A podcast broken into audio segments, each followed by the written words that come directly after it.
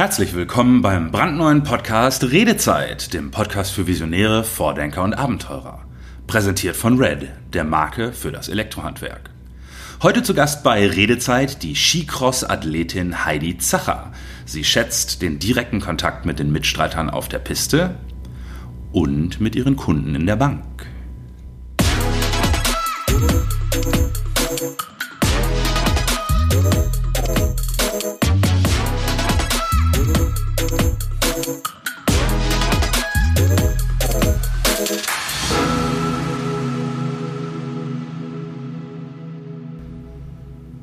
Heute begrüße ich hier beim Podcast Redezeit Heidi Zacher. Hallo Heidi. Hallo Mirko. Heidi ist die erste deutsche Weltcupsiegerin im Skicross, hat an einigen Welt- und Europameisterschaften und zweimal bei den Olympischen Spielen erfolgreich teilgenommen. Heidi, erzähl doch äh, bitte zuerst mal kurz, was ist bitte Skicross? Für, für mich als Flachlanddeutschen hört sich ein bisschen an wie Motorradcross auf Skiern. Ja, genauso beschreibe ich es eigentlich auch. Es ist Motocross ja. auf Ski. Also ähm, man startet zu vier gleichzeitig oben und ähm, ja, absolviert eine Strecke mit Wellen, Steilkurven, Sprüngen. Und die ersten zwei, die im Ziel unten ankommen, kommen eine Runde weiter. Also es wird im K.O.-System gefahren. Ja. Und ja, am Schluss fahren die besten vier Mädels oder die besten vier Herren dann die Plätze 1 bis 4 aus. Und dann gibt es auch noch ein kleines Finale von Platz 5 bis 8, aber Genau, ich beschreibe es einmal mit Motocross am besten, weil es können sich die Leute vorstellen.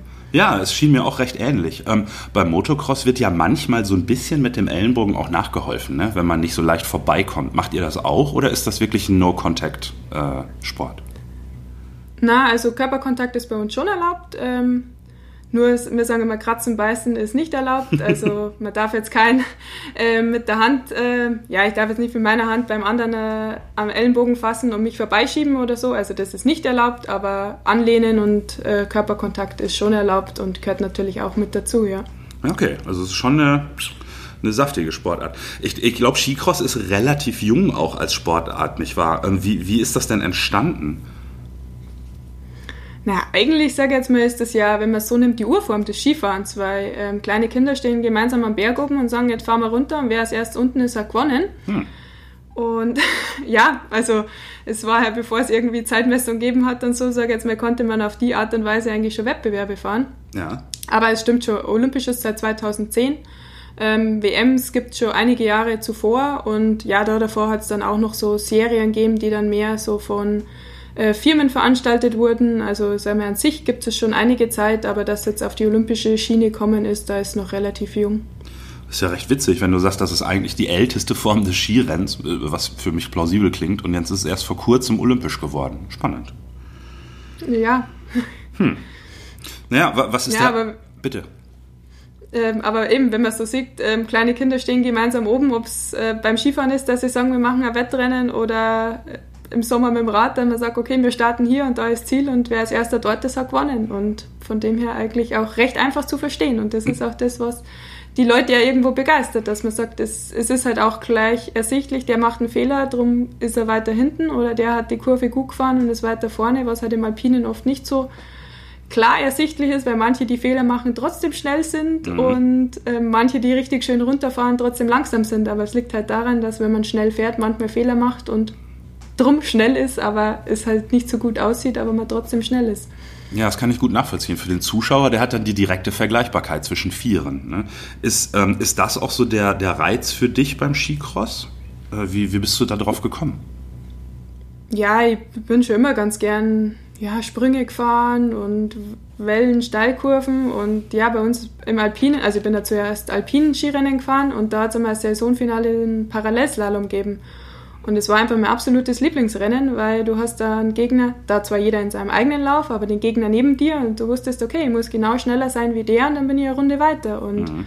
das war so auch für mich das, dass ich sage, okay, das möchte ich mal ausprobieren und ja, dann habe ich das mal probiert und eigentlich festgestellt, ja, genau das ist es, weil, weil man sich im direkten Duell halt mit den anderen messen kann und nicht nur gegen die Zeit und das ist das, was seit dem Skicross auch, auch ausmacht. Mhm. Äh, du, du kommst ja sportlich gesehen eigentlich aus dem quasi normalen Skisport, also Riesenslalom und so. Ähm, war, warst du denn nach deinem Einstieg oder ich weiß nicht, Übergang ins Skicross gleich ziemlich erfolgreich? Hm, ja, bei mir war es schon so, dass ich zum Skicross gewechselt bin und dann ja eigentlich doch wirklich einen recht guten Einstieg gefunden habe, weil das erste Rennen war Europacup, der eigentlich schon mit Top-Besetzung war. Und da bin ich dann gleich Zweite geworden. Äh, man muss ja sagen, wir hatten an dem, also es war Heimrennen und es war an dem Tag vom Wetter her ein bisschen schlecht, dass wir nur die Qualifikation gefahren sind. Und von dem her hat es äh, mir natürlich in die Karten gespielt, weil wir da vorher schon trainiert haben. Aber man muss trotzdem mal erst schneller sein wie die ganzen Namhaften. Mhm. Und ja, in meinem dritten Skicross-Rennen, glaube ich, bin ich dann schon 90 geworden. Also das ist dann wow. recht schnell gegangen. Also im ersten Weltcup habe ich als 17. die Qualifikation unter den besten 16 knapp verpasst, dass ich gegeneinander fahren hätte können. Und eben im dritten Rennen dann gleich 9. Und kurz darauf habe ich dann ähm, das WM-Ticket gelöst, weil muss man einmal unter die Top 8 sein oder zweimal mhm. Top 16. Und ähm, ja, dann durfte ich da gleich im ersten Jahr mit zur WM nach Japan rüber und das war natürlich schon ein Riesenerlebnis für mich, da ähm, gleich zur Weltmeisterschaft äh, zu fahren und Deutschland zu repräsentieren. Und ja, nachdem war das dann auch für mich so, dass ich sage, okay, das ist genau meins und ich denke jetzt nicht mehr dran, wieder vielleicht zum Alpinen zurückzuwechseln, mhm. sondern da war ich gleich Feuer und Flamme und bin dann da dabei geblieben.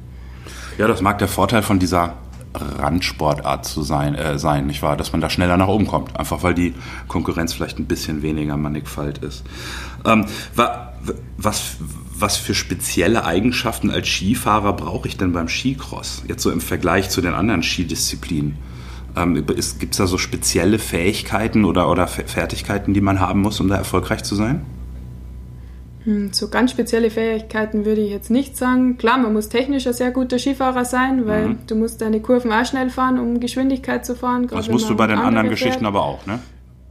Genau, also das ist, sage ich jetzt mal, das, wo du überall dann, ähm, ja, vielleicht auch ein bisschen mutig, weil du dann doch auch ein bisschen andere Sprünge hast. Klar, in der Abfahrt hat man auch Sprünge, aber bei uns ähm, sind die ein bisschen anders gebaut und man ist dann doch ein bisschen höher in der Luft. Dafür sind wir nicht so schnell wie in der Abfahrt ähm, dann kommt natürlich das, dass man sagt, man muss es mögen, gegeneinander zu fahren, weil ja, das einfach unser Hauptgeschäft ist, dass man sagt, man fährt direkt mit den anderen, mhm. man muss da Spaß dran haben und nicht Angst davor, wenn man jetzt sagt, man teilt sich den Kurs mit drei anderen. Und dass halt bei uns dann auch noch so ein bisschen die Taktik, das äh, taktische Geschick mit dazu kommt, weil ja, es ist, ich vergleiche es immer so, in der Formel 1 hast du das Gaspedal, das heißt, ich sage, okay, Start-Zielgerade, da kann man schön überholen, dann gebe ich Gas und dann fahre ich dran vorbei. Mhm. Wir haben aber das Gaspedal nicht. Das heißt, man muss sich halt ähm, die Geschwindigkeit, ähm, die man manchmal generiert oder einen Geschwindigkeitsüberschuss im Vergleich zu den Gegnern sich erarbeitet, halt möglichst so planen, dass man das, den dann auch an der Stelle hat, wo man auch überholen kann und nicht äh, an der Stelle hat, ähm, wo man nicht überholen kann und dann quasi bremsen muss, weil man sonst in den anderen reinfährt. Also das ist auch nochmal was, wo man sagt, das ähm, ist auch das, was für mich ja mit ausmacht, dass man sagt, da hast du einfach so ein taktischen Aspekt, ähm, wie und was, wann, wann kann ich überholen, wo sind gute Stellen zum Überholen, wo muss ich schauen, dass mich die anderen nicht überholen und das macht auch noch so seinen Reiz vom Skicross aus. Das heißt, würdest du sagen, dass man fürs Skicross ein bisschen mehr Flexibilität braucht, ähm, weil du eben nicht nur in Anführungsstrichen dir eine Strecke merken musst, sondern du musst die Strecke merken und auch noch reagieren auf die Situation, die die anderen drei Kontrahenten dir präsentieren. Also Flexibilität scheint ein Thema zu sein. Ja, ja, auf alle Fälle. Und ja, sagen wir, man muss sehr spontan reagieren, weil klar kann man sich sagen wir, einen groben Plan machen, wie man sich jetzt den Lauf vorstellt, aber du kannst nie planen, was machen die anderen drei. Mhm. Und musst halt da wirklich in einem Bruchteil von einer Sekunde ähm, deinen Plan entsprechend ändern oder entscheiden, fahre ich links, fahre ich rechts, was mache ich jetzt? Ähm, ja, die anderen sind jetzt ganz woanders, damit habe ich ja nie gerechnet und musst dir das halt dann ja, schnell, schnell zurechtlegen, weil man keine fünf Minuten Zeit hat, dann zu überlegen, was mache ich jetzt, überhole ich jetzt hier mhm. oder später oder ja, genau, also schon Flexibilität oder Spontanität, das ja, spannend. dann schnell umzusetzen. Wir hatten gerade schon Randsport, also ich hatte Randsportart gesagt. Ich vermute, das hör, hört man vielleicht gar nicht so gerne, aber trotzdem möchte ich mal gleich ganz dreist fragen, wie schaut es denn aus mit der Entlohnung und so der öffentlichen Anerkennung in diesem Sport? Im Vergleich zu den normalen alpinen äh, Skidisziplinen. Da wird es schon recht gravierende Unterschiede geben, stelle ich mir vor. Ja, klar, es sind Unterschiede. Einmal vom Preisgeld. Ähm, klar, wenn wenn die großen Rennen wie Kitzbühel und sowas sind, da werden schon richtig schöne Summen an Preisgeld ausgeschüttet. Bei uns wird einfach immer die Mindestsumme ausgeschüttet, also das ist schon mal etwas weniger. Und auch mit den Sponsoren, klar, die Alpinen haben auch mehr Präsenz im Fernsehen und ähm, allgemein in den Medien und daher ähm, ist es da bei uns einfach finanziell auch ein bisschen, bisschen, sind wir ein bisschen schlechter gestellt wie die anderen, aber ja, man muss das, muss das akzeptieren oder ich sage mal, es gibt auch noch Sportarten, in denen das noch schlechter ist, sowohl von der Präsenz, ähm, mediale Präsenz als auch mit Sponsoren. Also ähm, man muss schon mit dem zufrieden sein, ja. Und hättest du, die, äh, hättest du den Eindruck, dass, dass das Einfluss auf die Interaktion oder so das Feeling unter den Skicross-FahrerInnen hat? Also ist das dann auch irgendwie ein bisschen anders oder familiärer als bei den großen Skidisziplinen? Also bei uns ist es durchaus familiärer, weil es meistens ähm, ja nur ein oder zwei Strecken, sage ich jetzt mal, in Europa gibt, wo man trainieren kann. Das heißt, mhm. das sind fast alle immer am selben Ort und man da ja mit den anderen Nationen auch immer in sehr regen Kontakt ist oder wir auch im Training ja schon sogenannte Heats fahren. Also Heats sind das, wenn man quasi zu vier gegeneinander fährt. Ja. Ähm, da man da mit den anderen dann schon sagt, hey, fahr mal einen Heat und ähm, du da schon mit den anderen halt auch viel im Austausch bist, weil ja, das ganze Jahr nur mit dem Teamkollegen fahren wird dann auch irgendwann ein bisschen langweilig und so nutzt man das halt, dass man mit den anderen gemeinsam fährt und von dem her ist man da eigentlich schon in einem gut, äh, ja, freundschaftlichen Verhältnis auch mit den anderen Nationen und ähm, freut sich ja immer, wenn man die anderen wieder sieht, weil man ja sagt, okay, jetzt haben wir wieder andere zu fahren und ja, macht dann auch Spaß und von dem her ist das bei uns schon familiärer, denke ich, wie im Alpinen. Ja, das hat mich gewundert, als ich dich im Internet ein bisschen gestalkt habe. Äh, irgendwo hast du mal bemerkt, dass ihr in der Schweiz, glaube ich, sogar mit dem kanadischen Team trainiert, weil die selber gar nicht so großartige Möglichkeiten haben, wenn ich das richtig verstand. Das fand ich ganz spannend. Gerade bei Kanada hätte man ja erwartet, die haben genug Schnee und Berge. Ja, nee, also, also im Moment sind die Kanadier auch wieder in Europa herüben und beim Training, also das ist ähm, ganz normal, dass die, die Kanadier auch zu uns kommen, weil es halt ja gerade im Herbst eigentlich immer sehr schwierig ist, irgendwo gute Strecken zu haben und eine Strecke bei uns halt auch immens Aufwand erfordert, die zu bauen. Und darum ist da immer die Trainingsmöglichkeit sehr beschränkt. Und erst im Winter, wenn dann ein bisschen mehr Schnee ist, dass dann in den einzelnen Skigebieten ein bisschen was baut werden kann. Aber mhm. ja, gerade im Herbst, ähm, die Gletscher werden auch immer weniger, ist die ist immer sehr beschränkt von der Trainingsmöglichkeit. Was mich interessieren würde, ist ähm, die, die Frage des Teamaspektes. Du bist ja auf der Piste grundsätzlich eins gegen drei unterwegs, aber es gibt ja trotzdem sowas wie, wie ein Team. Wie, wie, was bedeutet diese Idee des Teams für euch im äh, Skicross? Ja, Team ist ganz wichtig, ähm, um äh, selber seine Fortschritte zu machen, vom Trainer, vom Servicemann, vom Physiotherapeuten oder auch die Teamkollegen, gerade weil man sagt, äh, mir bringt es nichts, wenn ich das ganze Jahr alleine den Kurs runterfahre. Dann stehe ich im ersten Rennen oben und sage so, ähm, Mist, da stehen drei andere neben mir, was mache ich jetzt? Und von dem her, ähm, ja, sind die Teamkollegen eigentlich immer so die ersten, mit denen man gemeinsam trainiert. Und also die Übungsgegner dann quasi. Äh, genau, die Übungsgegner. Ähm, ja, kann man aber, es ist ja nicht immer, dass man auf 100% im Wettkampfmodus fährt, sondern halt einfach mal, ja, fahr du vor, ich fahr hinterher. Also vermeintlich auch gemütlich. Mhm. Und ähm, ähm, dann tauscht man mal durch oder man sagt, okay, man startet wirklich ganz normal und fährt es dann aus, wer ist vorne und ähm, das ist ja einfach ganz immens wichtig, weil ja, der, im Wettkampf fährt man zu viert und darum soll man das auch trainieren und das funktioniert halt mhm. einfach nur mit einem Team. Aber klar, am Ende ist man Einzelsportler, das stimmt schon. Was mich total interessieren würde, du warst ja ähm, 2010 und 2014 bei den Olympischen Spielen dabei. Ich glaube, 2018 wolltest du auch, dann hatte dir das Kreuzband irgendwie die Teilnahme so ein bisschen verweigert. Aber worum es mir geht, ist, kannst du uns ein bisschen erzählen, wie das ist, bei den Olympischen Spielen als Teilnehmer dabei zu sein? Ja, mit der Teilnahme der Olympischen Spiele ist damals für mich ja Kindheitstraum in Erfüllung gegangen, weil ich bin als kleines Kind vor dem Fernseher gesessen und habe gesagt, da möchte ich auch mal hin.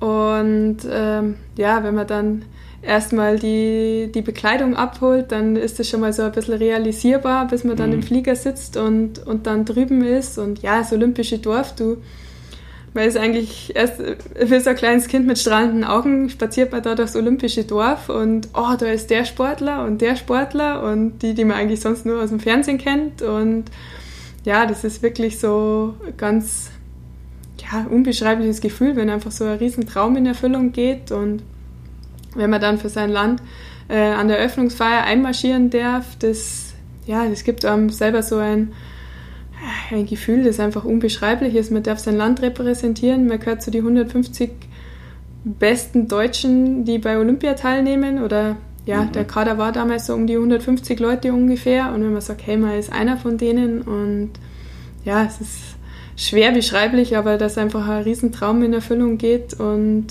ja, man das so Stück für Stück dann realisiert, wenn man dann quasi am Nebentisch von irgendeinem Superstar beim Essen ist, weil du da im Olympischen Dorf eine große Kantine hast und mhm.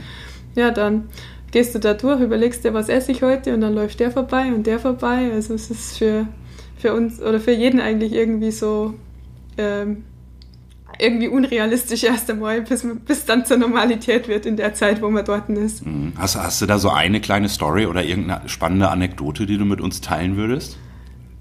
Ja, zum, eben meine ersten Spiele, wir sind rübergeflogen, es hatte Schneechaos. Ähm, Kurzversion, wir hatten drüben kein Gepäck. Ah.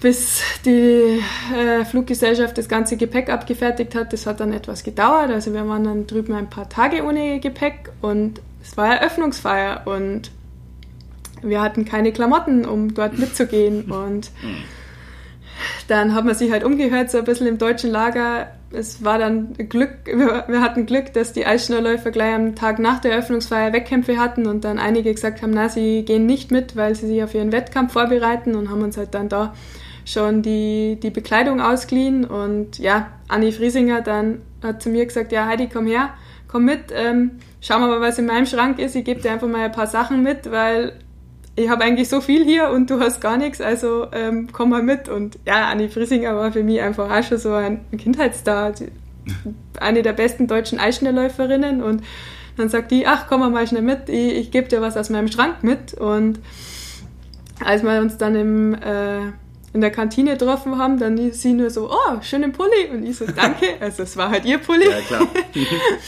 und ähm, ja, sie war halt zu dem Zeitpunkt in einem holländischen Team oder Trainingsgemeinschaft unterwegs und dann hat halt der Holländer ähm, dann gemeint, ja, also wenn du noch was brauchst, kann ich dir was leihen. Ist halt dann orange, aber ist kein Problem. Und, Hast du das gebraucht? So, äh, na, wir haben es dann nicht, weil offiziell darf man ja nur in, ja. also man hat ja da immer so ein Buch, dass man welche Bekleidung man anhaben darf oder nicht. Achso, da gibt es schon, gibt's schon ganz krasse Vorschrift. Ja, genau. Also du darfst ja im Olympischen Dorf quasi nur die offizielle Bekleidung, die du an der Einkleidung bekommst, tragen und so. Und was du an der Öffnungsfeier tragen darfst bei Siegerehrung, also da quasi ist, ist es genau geregelt, wann man was tragen darf, muss. Und naja, er hat es dann mehr so spaßeshalber gesagt, aber na, mit dem habe ich heute noch Kontakt. Also das sind dann so quasi Freundschaften, die halt dann über Olympia entstanden sind und was einfach schön ist, wo man sagt, okay, ähm, ja, da hat man einfach jemanden kennengelernt und mhm. trifft sie einmal zum Sporteln oder schreibt dann einfach, das ist schön, ja. Cool. Ähm, eine Frage, die du wahrscheinlich schon 400 Mal beantwortet hast. Äh, ich stelle sie trotzdem. Was macht ein Skifahrer im Sommer? Skifahrer im Sommer. Na, wie mhm. heißt es so schön, Wintersportler werden im Sommer gemacht. Ja. also. Aber nicht mit ähm, Ski unter den Füßen vermutlich. Weniger. Na, also eigentlich ist der Sommer mehr harte Arbeit von Konditionstraining, das sie aufgliedert in Ausdauertraining, in Krafttraining, Koordinations- und Schnelligkeitstraining und na, man konnte es eigentlich sehr vielseitig gestalten, das ist das Schöne an dem und sage mir das Schöne auch an dem, wie du vorher schon gefragt hast, was muss man als Skicrosser alles können? Ja, man braucht Kraft, man braucht Ausdauer, Schnelligkeit. Ähm, von dem her quasi können und dürfen wir ja die ganze Palette ähm, trainieren und darum kann man dann das Training recht abwechslungsreich gestalten von Radfahren, Berggehen, ja, ich gehe gern Stand-Up paddeln und ja, klar, Krafttraining gehört auch mit dazu, Schnelligkeitstraining, Koordinationstraining. Ja, Koordinationstraining kann man auch wieder sehr abwechslungsreich gestalten von, mhm. ja, da kann man sich richtig austoben von Spielereien, von Slackline, ähm, sonstigen Wackelbrettern, irgendein Parcours im Garten. Sieht man im Internet bei manchen anderen auch immer ganz nette Sachen, was sie sich so zusammengebaut haben. Ja, Takeshis Castle. Zeiten. ja, so in die Richtung, genau. Ja. Na, und ähm, von dem her kann man, ist der Sommer manchmal sehr hart zu trainieren, aber auch ähm, abwechslungsreich und macht auch doch Spaß, ja. Und kann ich mir das dann so vorstellen, dass ihr so, wenn der Winter naht, auf die erste Ski-Experience hinfiebert und dass man dann schon so das Gefühl hat, okay, jetzt bin ich genug Rad gefahren und habe genug Eisen gebogen, jetzt, jetzt will ich endlich das, das machen, was ich eigentlich machen will? Mm, ja, es sind immer so gemischte Gefühle, weil oftmals geht es dann im August schon los oder so Anfang September und wenn mhm. dann die Temperaturen doch noch recht sommerlich sind, dann ist immer so, eigentlich will ich jetzt noch gar nicht den Schnee, weil es ist noch im Sommer gerade so schön, aber jeder weiß, dass wenn ich morgen die Ski anhabe, dass ich sofort wieder im Winter bin und richtig Freude dran habe. Und äh, von dem her ist der, der Switch dann eigentlich nicht schwer. Und äh, ja, das Schöne am Sommerskifahren ist immer, sage ich, oben fährt man im Ski und unten kannst du kurze Hose und T-Shirt anziehen. Du hast quasi an einem Tag zwei, zwei Jahreszeiten und das ist ja. eigentlich schon das, das Tolle dran dann, ja. Mhm, cool. Ähm, du, du hattest im Verlauf deiner Karriere mit, mit einigen recht ernsthaften Verletzungen zu kämpfen. Also ich glaube, beide Kreuzbänder haben sich verabschiedet, du hast ein Sprunggelenk äh, kaputt gekriegt. Wenn ich das richtig recherchiert habe, nicht mal beim Skifahren, sondern irgendwo beim, beim ja. Rumlaufen. Ähm, und das hat, das hat dir bei deinen Wettkampfplänen auch immer mal ordentlichen Strich durch die Rechnung gemacht. Wie, wie gehst du damit um? Also zum Beispiel kurz vor Olympia auszufallen, das muss ja ein massiver Dämpfer sein. Was, was, was passiert da mit dir und mit deinem Team? Ja, also der Dämpfer vor Olympia war natürlich sehr hart. Das war ungefähr ein Monat vor den Olympischen Spielen 2018 ja. in Pyeongchang. Ich war zu dem Zeit Zweite der Weltrangliste, also war echt super in Form und habe mich eigentlich schon richtig drauf gefreut. Und dann ja, war es an dem Tag leider sehr windig und der Wind hat mit einer zu sehr gebremst, dass ich nicht in die Landung gekommen bin, sondern oben im Flachen gelandet und habe dann schon gemerkt bei der Landung, dass an meinem Knie was nicht stimmt. Und mhm. ja, am nächsten Tag gab es dann die ernüchternde Diagnose, ähm, Kreuzband ist ab. Ich sag mal, bis zu dem Zeitpunkt hat man natürlich noch irgendwie gehofft, ähm, ja, vielleicht jetzt einfach pausieren und dann einen Kaltstart bei Olympia hinlegen. Man hofft ja noch so oder denkt halt mhm. halt dann in dem Moment noch möglichst positiv, weil noch ist er nicht begraben, bis einem der Arzt dann sagt, na, das Kreuzband ist ab und da weiß jeder Skisportler, dass das heißt halbes Jahr äh, mindestens nicht Skifahren, eher noch ein bisschen länger. Und äh, von dem her war das dann für mich echt richtig hart. Also de, der Moment, wo der Arzt dann bei mir im Bett gestanden ist und gesagt hat, mhm. okay, ähm, es ist jetzt vorbei. Und hat dann gesagt, ja, okay, ich operiere dich gleich am Nachmittag. Und ja, da waren die, ich sage jetzt mal, zwei Stunden waren für mich echt richtig hart, um das zu verdauen, dass ich sage, okay, der, der Traum ist jetzt begraben und ähm, es wird sicher nichts. Und dann habe ich natürlich versucht, ähm, ja, mich positiv, äh, mit positiven Stimmung in die OP zu bringen, weil ich halt einfach weiß, ja, dem Ganzen nachzutrauern, ähm, bringt nichts, ähm, bringt mir, mir nichts, meinem Umfeld nichts. Ähm, die können noch weniger dafür, mhm. äh, wenn ich jetzt schlecht gelaunt bin und alles. Und habe dann einfach versucht, mich da möglichst positiv gestimmt in, auf die OP zu, vorzubereiten, weil ich dann sage, okay, wenn ich aus der OP aufwache, von da an geht es eigentlich nur noch aufwärts oder wieder aufwärts. Und ähm, ja. Und, und hat es geklappt, dass, dass du dich entschieden hast, das positiv zu sehen, meine ich?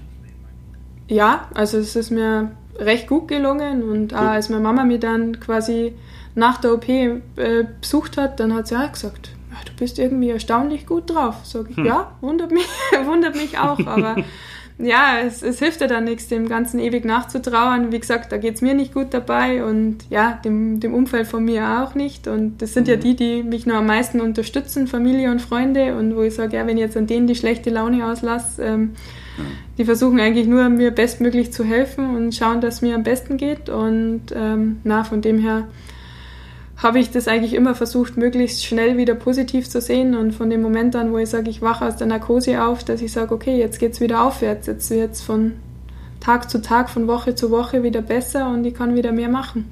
Mhm. Obwohl das natürlich auch wieder harte Arbeit und Disziplin erfordert und auch viele Stunden beim Physiotherapeuten, keine Frage. Aber ähm, es geht dann wieder aufwärts. Ja. Wo wir gerade bei den deprimierenden Themen sind, ähm, wie, wie schaut es mit der Saison dieses Jahr aus? Also jetzt nicht, Gesundheit, nicht gesundheitlich kniemäßig, sondern du weißt, was ich meine.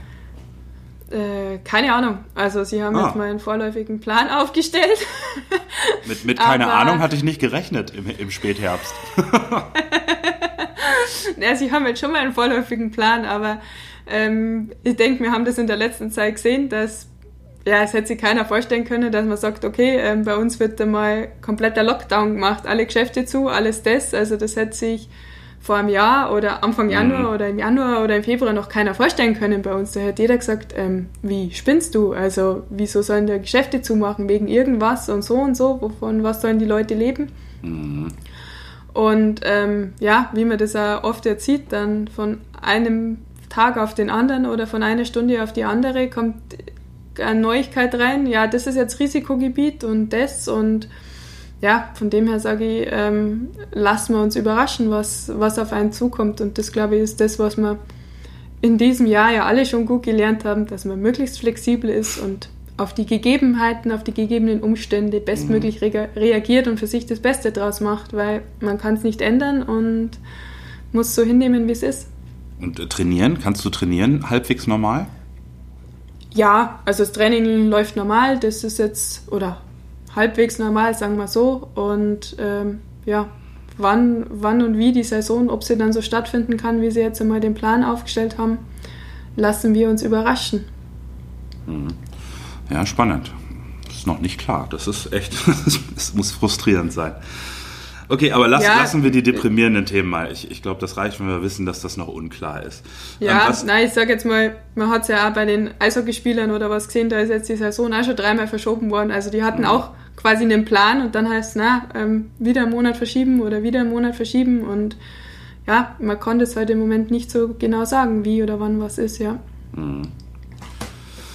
Ähm, okay, lassen wir, die, lassen wir die deprimierenden Themen mal. Was, was mich interessieren würde auch, ist, wenn du nicht Ski fährst oder fürs Skifahren trainierst, ähm, was, was machst du denn so im richtigen Leben, in Anführungsstrichen? Im richtigen Leben ja. ähm, habe ich ja Bankausbildung gemacht. Ja. also ich habe ich hab sogar ein richtiges Leben, ja. ja. Ähm, du, du nein, sagst, du, Entschuldige, du sagst doch so, äh, ist das ungewöhnlich in, im Spitzensport? Ja, sehr ungewöhnlich. Also bei die meisten sind ähm, bei Behörden angestellt, ähm, und quasi vom Staat äh, bekommen sie monatlich ihr Geld, damit sie den Sport ausüben können. Und ich habe mich aber dafür entschieden, nach der, Aus äh, nach der Schule halt eine Ausbildung zu machen zur Bankkauffrau, weil mhm. ich gesagt habe, ja, man braucht einfach ein zweites Standbein, weil ja, man weiß nie, was im Sport passiert und ich habe es ja oft nur selber gesehen, dass das so schnell vorbei sein kann von einer Sekunde auf die andere oder nicht vorbei sein, aber halt sage ich mir, dass sie die Pläne ändern und da hat mir halt das zweite Standbein einfach ungemein auch Sicherheit geben, weil ich sage, okay, falls es halt nicht funktioniert, dass ich morgen wieder Skifahren kann, mhm. dann geht mein Leben halt weiter. Und ja, ich habe mich dann, auch, nachdem ich meine Ausbildung fertig hatte, dann ähm, auch noch ein Bankfachwirt weitergemacht und nach Sochi habe ich mich dann auch entschieden, äh, noch den Master zu machen, mhm. den ich dann 2016 abgeschlossen habe. Wow. Und, nebenbei quasi. Ähm, also was nebenbei genau, Ski oder also, nebenbei Master? Na, nebenbei Master, oder? Naja, ich sage mal, der Master ist ein Studiengang, der berufsbegleitend ist. Also ich habe berufsbegleitend gemacht und skibegleitend. Ah, und okay. ähm, von dem her, ja, muss man, klar, waren dann in denen, ich habe immer gesagt, ich habe in drei Sommer gemacht. Ähm, in denen drei Sommer ist dann klar die Priorität mehr auf dem Master gewesen, weil ich mhm. sage, okay, ähm, den möchte ich irgendwann fertig bekommen und je schneller er fertig ist, desto besser ist. Und ähm, von dem her verschieben sich halt da dann so ein bisschen die Prioritäten, ähm, wo ich sage, in der Zeit war halt dann mehr das Studium im Fokus und danach dann wieder mehr der Sport und ähm, ja, dass man das nicht immer so strikt trennen kann, ist ja klar. Ja, du hast gerade von deiner Banklehre gesprochen. Ähm, ich glaube, du hast ja auch irgendwie so einen besonderen Status in dieser Banklehre gehabt als Spitzensportler. Gell? Ich, ich glaube, es gibt ein paar Leute, die bei der Bundeswehr irgendwie pro forma angestellt sind, die dann im Spitzensport landen. Aber du hast das irgendwie über die Lehre gemacht, oder? Ja, genau. Nein, ich habe damals ähm, quasi, ich wollte in die Bank und habe meine Bewerbung darauf hingeschrieben, dass ich sage, ich möchte weiter meinen Sport machen und ähm, und trotzdem aber eine Ausbildung, klar, dass das dann weniger Zeit in der Bank ist, war mir klar, war meinem Arbeitgeber dann auch mhm. klar, aber sie haben gesagt, na, sie möchten das unterstützen und machen das und stellen mich dann auch entsprechend für den Sport frei. Und ähm, ja, lustige Geschichte ist dann im Berufsschutzzeugnis stehen ja immer die Schulfehltage, damit der Arbeitgeber ja. quasi abgleichen kann, ob man einfach blau zu Hause geblieben ist oder ob man sich brav abgemeldet hat und Urlaub hatte oder wirklich krank war. Und ähm, ja, man muss dann das Jahreszeugnis immer vom Vorstand unterschreiben oder vom Betrieb unterschreiben lassen. Und dann bin ich da zum Vorstand und dann schaut er so das Zeugnis an und dann die Fehltage unten, sagt, das sind die richtig. Waren zwölf Fehltage bei zwei Tagen die Woche Schule, also war ich quasi sechs, Tage, äh, sechs Wochen nicht in der Schule. Ja. Dann sage ich so, ja, stimmt, ist richtig. Ja, es ist ja schon einiges, sage ich, ja. Und äh, dann sagt er, ja, dann sind ja die Noten oben noch viel besser Oh. ähm, zu bewerten. Dann sage ich, okay. Überrasch danke. überraschende Wende in dem Und- Moment. Genau, und ähm, ja, nein, ich hab, mein Ziel war ja immer, dass ich sage, ich mache das bestmöglich und ähm, ja, habe meine Lehre dann als Klassenbeste abgeschlossen, habe äh, mit Auszeichnung des Staatspreises und Wow. habe gesagt, okay, ähm, wenn sich jetzt nochmal irgendjemand bewirbt, dann bekommt er hoffentlich die Chance, weil ich das bestmöglich gemacht habe und somit haben sie dann bei uns in der Arbeit auch gesagt, naja, also das Argument, sie hatten keine Zeit zu lernen, ist jetzt widerlegt, weil du warst nebenbei noch auf Weltklasse-Niveau unterwegs, oder na, zu dem Zeitpunkt noch nicht auf Weltklasse-Niveau, aber Leistungssport doch sehr zeitintensiv unterwegs und hast trotzdem die Ausbildung äh, bravourös abgeschlossen. Und von dem her na, war ich da schon sehr stolz, dass, ich, dass mir das gelungen ist, das so gut zu machen. Super, du hast jetzt Generationen von Auszubildenden ihre wichtigste Ausrede weggenommen. Ja, genau. Also das hat davor der Chef dann gemeint. Also die Ausrede gilt bei uns jetzt dann nicht mehr. cool. Ja. Und, und hast du sowas wie, wie Ziele und Ideen über die Sportkarriere hinaus? Also einerseits beruflich oder denkst du da drüber, immer noch drüber hinaus? Nachdem du das bei der äh, Ausbildung ja auch gemacht hast, ne? Was passiert, wenn und so. Wie, wie schaut's da jetzt aus?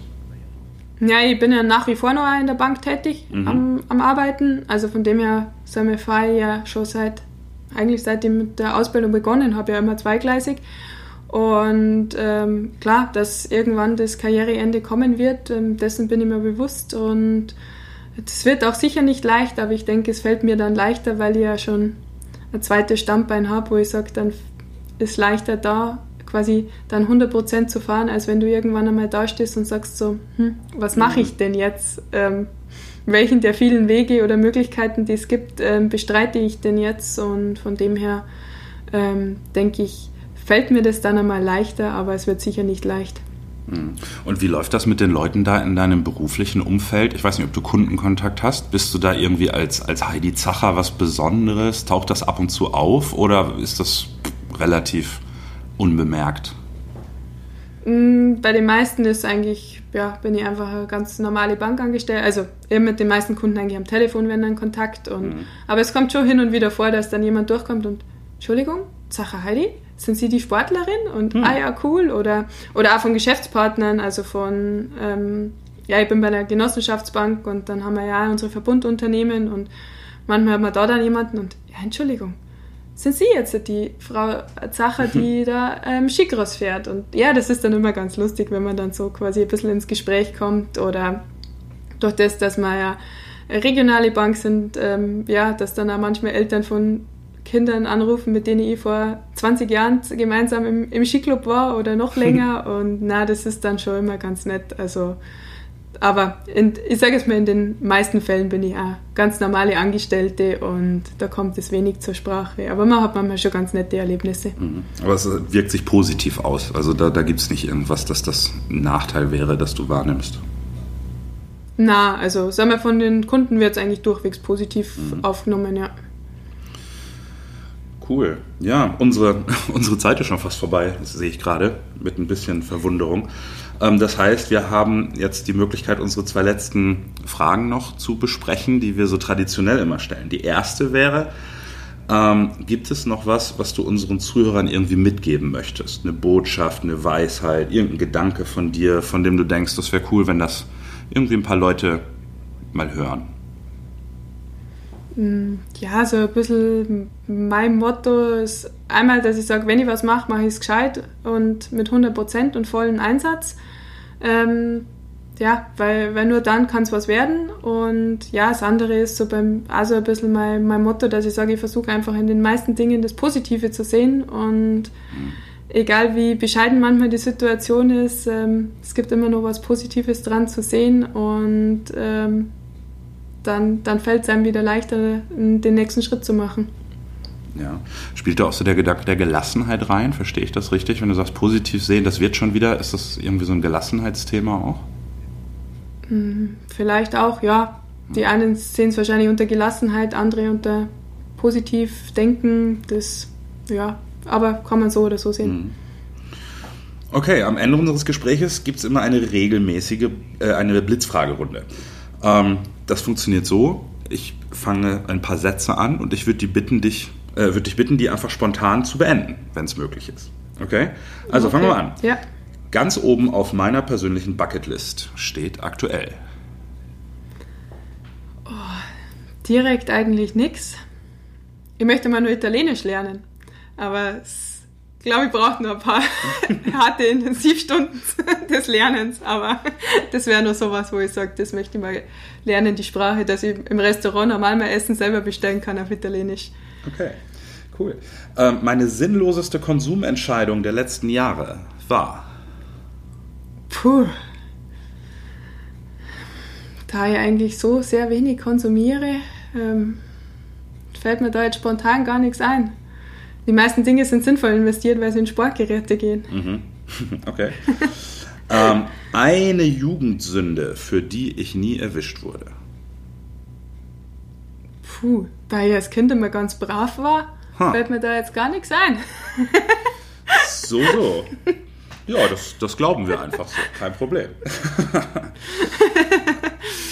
Punkt, Punkt, Punkt würde ich gern mal meine Meinung sagen. Da ich eigentlich meistens ziemlich meine Meinung äußere, ähm, fällt mir da jetzt sonst auch spontan nicht wirklich jemand ein. Okay. Oder beziehungsweise denen, denen man was sagen würde, die würden einen sowieso nicht zuhören.